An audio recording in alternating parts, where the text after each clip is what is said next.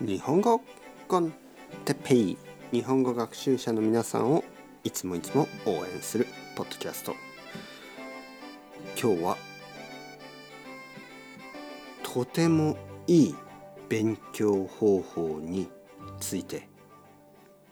だけどとても大変な方法。はい皆さんおはようございます。日本語コンテッペイの時間ですね。あのオノマトペシリーズが途中ですけどちょっとブレイクですね。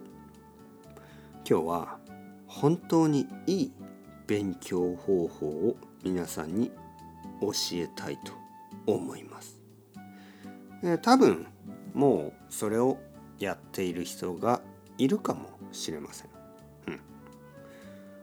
えー、もちろん一番いい勉強方法は日本語コンテッペイをたくさん聞くということですけどあのたくさんの人がやっぱりあのボキャブラリーを増やしたいですよね。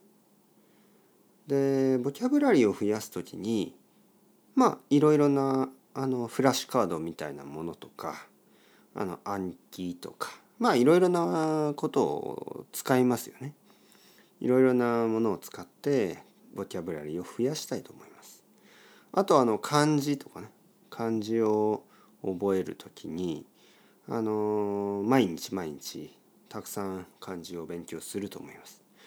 でその方法ですね方法やり方仕方ね、えー、おすすめがあります。とても大変な方法でもとても効果的な方法です。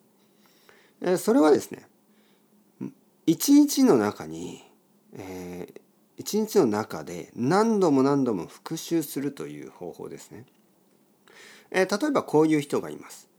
えー、1日に1時間日本語を勉強します。ね、1時間。えー、例えば寝る前に1時間とかね朝起きて1時間とかそれはとてもいいいいですね毎日1時間毎日1時間は素晴らしいですだけどその1時間をですね例えば10分10分ずつにしてえー、5個に分けます。えー、5個じゃ6個ですね。6個に分けます。はい。60分ですね。1時間は60分。だから10分、10分、10分、10分、10分、10分。ね。こういうふうに6個に分けることができる。朝10分。ね。朝起きて10分。えー、朝ごはんを食べながら10分。えー、昼、昼ご飯の前に10分。昼ご飯の後に10分。とかね、えー、夜、えー、晩ご飯の時に10分で寝る前に10分でこういうふうにして1日の間に6回日本語を復習することができます、うんえー、5分にしてもいいですよ5分を1日の中に12回ね12回1日の中に勉強時間を入れる。朝5分。起きてすぐ5分、えー、仕事の前に5分。え仕事の途中に5分。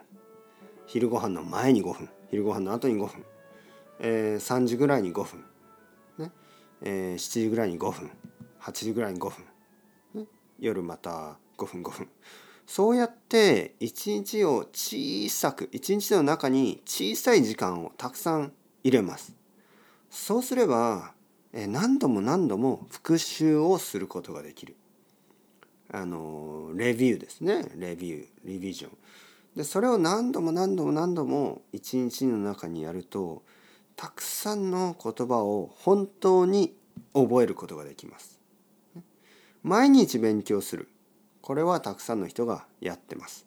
でも一日の中に何度も何度も何度も何度も何度も何度も何度も何度も何度も何度も何度も復習をするというのはとても効果的です。とても効果があります。だけどとても最初はとても疲れます。最初はとても大変です。だけど本当に効果があるので、えー、やってみてください。